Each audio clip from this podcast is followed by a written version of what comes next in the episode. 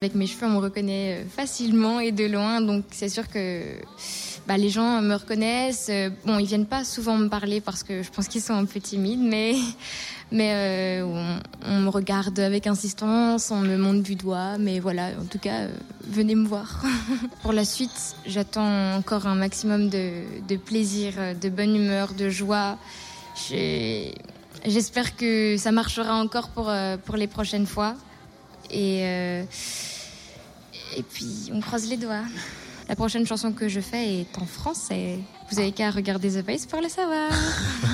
bah, c'est super bien passé. C'était une super euh, expérience incroyable, vraiment. C'est moi qui ai eu l'idée du titre. J'en ai fait part à mes parents et ils étaient euh, très emballés alors. Ah oui, mais c'est reparti. Ah oui, J'ai l'impression. En tout cas, apparemment, pour les répétitions, j'ai lu dans la presse de chez nous qu'elle bosse une dizaine d'heures par jour quand même. Ah, quand même ah ouais. Ah, quand tu vois le résultat. Les cordes vocales. Quand tu vois le résultat et que et tout le talent que qu'elle met dans dans ses prestations les samedis. Elle est pure, voilà. Bravo. C'était Echo, c'était le débrief The Voice sur Fréquence Plus. De qui va-t-on parler demain? Dites-nous tout ça sur les réseaux sociaux.